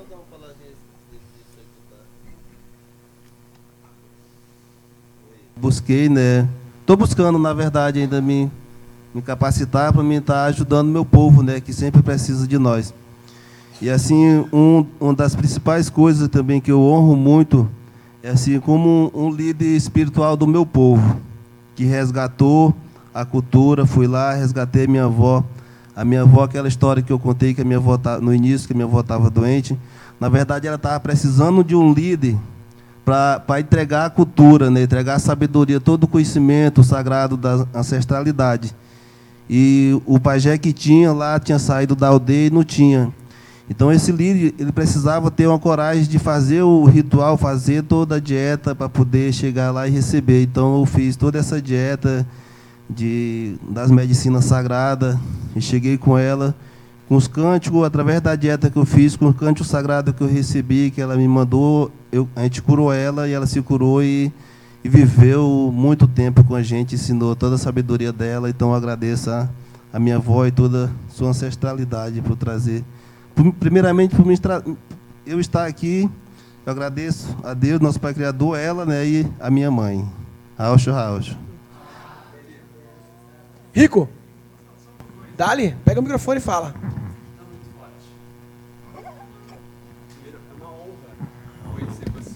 Microfone. Porque essa bandeira só está aqui por causa da sua mãe. Eu preciso contar essa história. Eita! É, em 2012, a primeira pessoa que eu conheci na Índia foi um cara do Acre. Uhum. E esse cara do Acre falou assim: Você já tomou ayahuasca? Eu só tinha tomado uma vez na minha vida. Daí, naquele ano, eu estava trabalhando, um, organizando um festival, e uma índia apareceu no meu computador. Assim, tipo, surgiu na tela. Daí eu contei para uma amiga, falou assim: Olha, deve ser um sinal, está tendo um evento de indígenas, de encontro de abuelos e abuelas em Pedra Bela, do lado da minha cidade, em Bragança Paulista. Eu fui lá, quando eu cheguei nesse encontro, eu vi aquela Índia, falei, não é possível, a Índia é do meu computador. Naquela época, que loucura, né? Tô, não estou passando bem. E aí, do nada, daí eu fui falar com ela, você poderia ir no festival? Fazer uma palestra, uma vivência, alguma coisa? Ela falou, não posso, eu tenho que voltar para minha terra. Nem sabia o nome dela. Daí, esse deputado do Acre, que eu conheci na Índia, me chamou para ir para a Amazônia pela primeira vez no ano seguinte. E ele me levou para os Puianauas e depois para o Rio Croa. E eu não sabia nada de Amazônia, nada, nada, nada. E aí o barqueiro falou assim: Olha, eu quero que vocês conheçam minha sogra agora. Uh, ela é uma índia muito sábia. Daí a gente entrou lá na, na, no lugar que ela morava, na aldeia. De repente eu entro na casa. Falei: Não. A índia do meu computador. Ai, você! O garoto do festival! Dona Francisquinha. Daí, cara, eu falei, que isso? Eu tava na força da ayahuasca. Eu tava assim, muito expandido. Eu falei, o que que tá acontecendo? Eu tô louco. E aí respirei e tal. E aí a gente se abraçou, a gente conversou. Daí ela me deu uma garrafa de ayahuasca. Eu voltei para São Paulo, a gente fez um trabalho lá na minha casa. E aí a gente colocou a bandeira do Brasil tal. E foi naquele momento que eu tomei a ayahuasca que a sua mãe me deu que aí olhando para a bandeira, só ordem e progresso, tipo um diálogo com a espiritualidade, que eles diziam assim: olha bem para essa bandeira, o que está rolando aí? Está faltando o quê? Está faltando amor no Brasil, em toda a humanidade e também na bandeira, porque a frase original é amor, ordem e progresso. E eu não sabia de nada disso. Daí no dia seguinte fui dar um Google e descobri que essa era a frase original. Daí a, a história é longa de como a gente fez todo esse trabalho. E aí eu precisando de força espiritual para continuar com esse trabalho, fazer terminar o livro, o documentário, fui agora em junho para a Amazônia de novo. E aí no voo Brasília, Rio Branco, eu entro no avião, não, você de novo, Dona Francisquinha. cara, e ontem eu dei uma palestra sobre isso no Congresso do Círculo. Contei essa história, cara, para eles. E encontrar com você aqui hoje Cara, é muito sagrado, a vida é muito maravilhosa. Então, muito prazer, honro muito a existência do seu povo, sou eternamente grato porque vocês. Nossa, não tem que falar, é isso aqui que a gente está sentindo, né? As medicinas são muito poderosas e a gente é muito privilegiado de estar nessa terra que tem esse poder de nos curar e nos elevar em direção ao amor. Obrigado.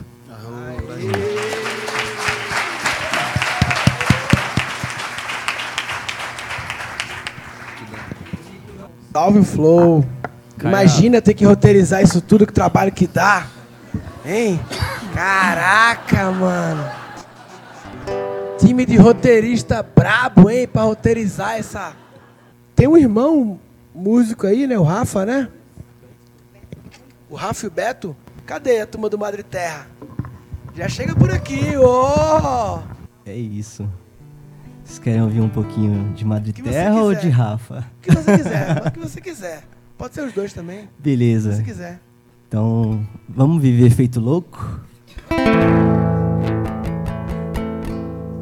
Porque loucura é viver pra valer. E essa música ela é assim. Yera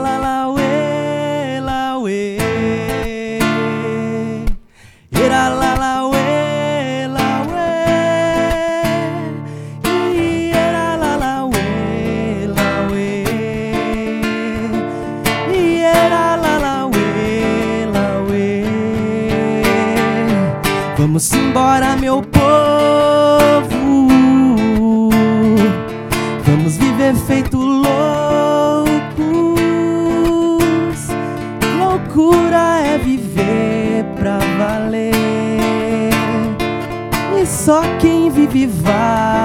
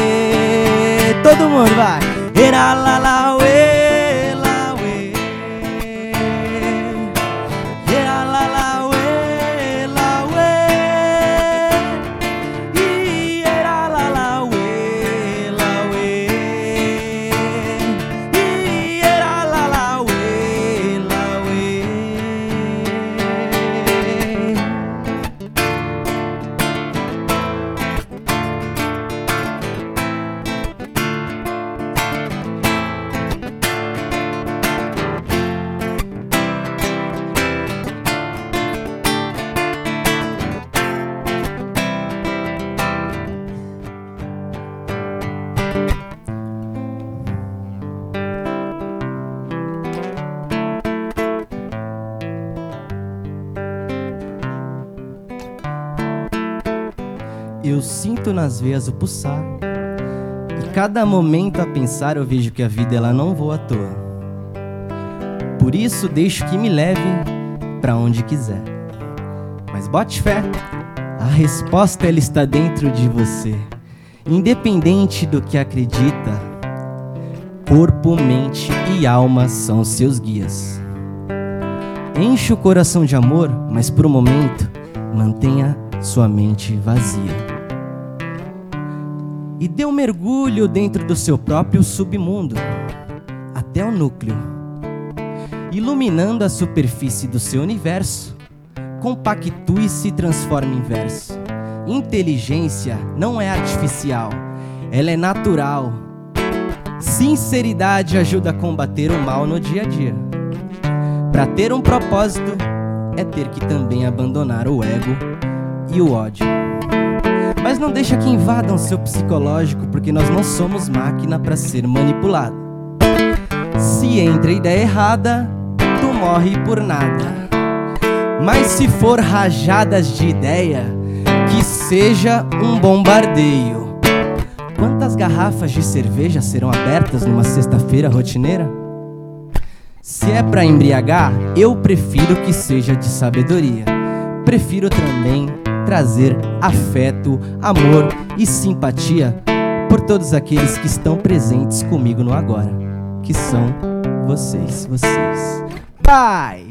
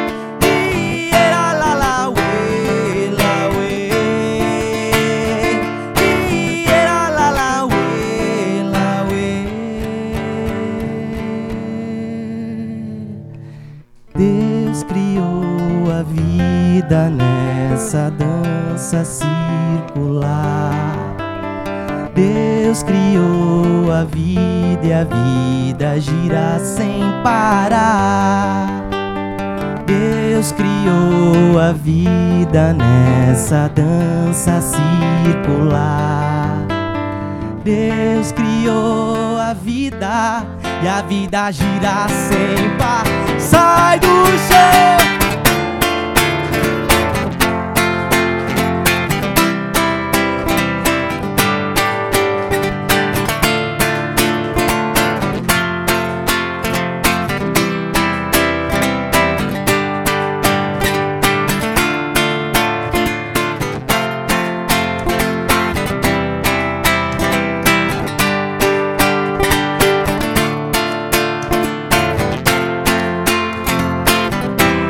sabe cantar, vem junto. Pisa no chão, deixa a terra te curar. Voe pelo céu, sinta a força de Oxalá. Carregado de amor, vai cumprindo sua missão. Seguindo seu caminho e ajudando seu irmão. Sopro no vento, recorte no tempo. Os nossos extremos vão se. Caminho natural, caminho do amor. Livres pra poder sonhar. Eu vejo deuses a dançar, vejo deuses a dançar. Gira a natureza nessa dança circular. Eu vejo deuses a dançar, deuses a dançar. Gira a natureza na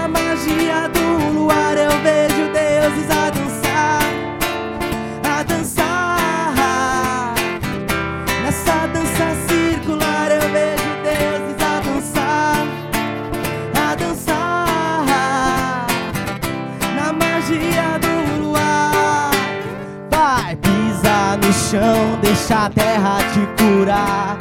Voe pelo céu, sinta a força de Oxalá. Carregado de amor, vai cumprindo sua missão. Seguindo seu caminho e ajudando seu irmão. Sopro no vento, recorte no tempo. Os nossos extremos vão se encontrar. Caminho natural, caminho do amor.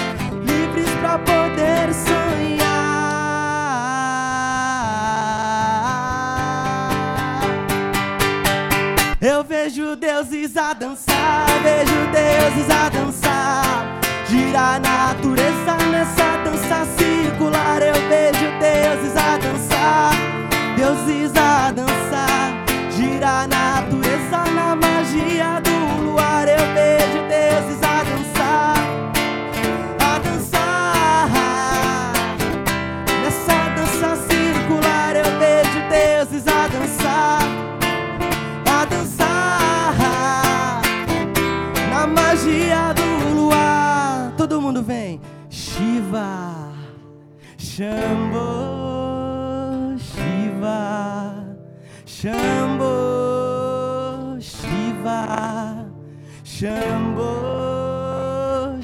Shiva, Shambho.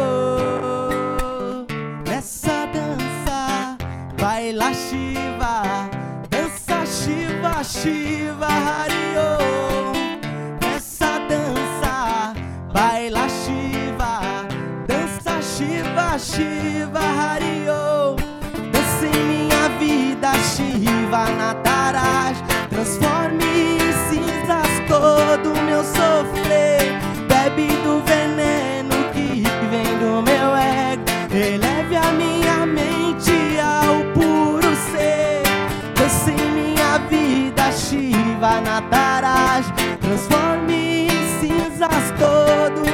sofrer.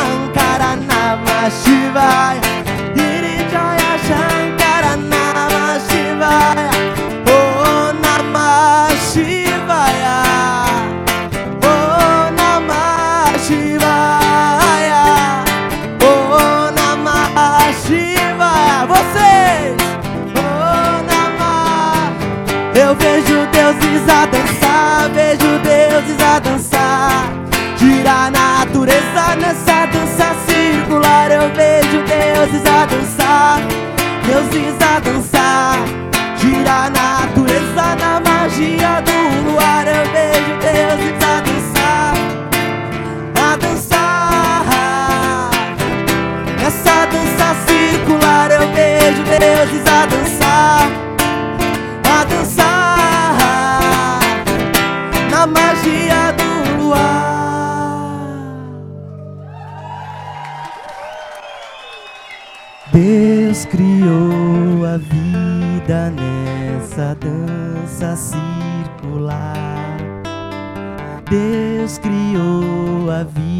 E a vida gira sem parar. Todo mundo vai. Deus criou a vida nessa dança circular. Mais alto. Deus criou a vida e a vida gira sem parar.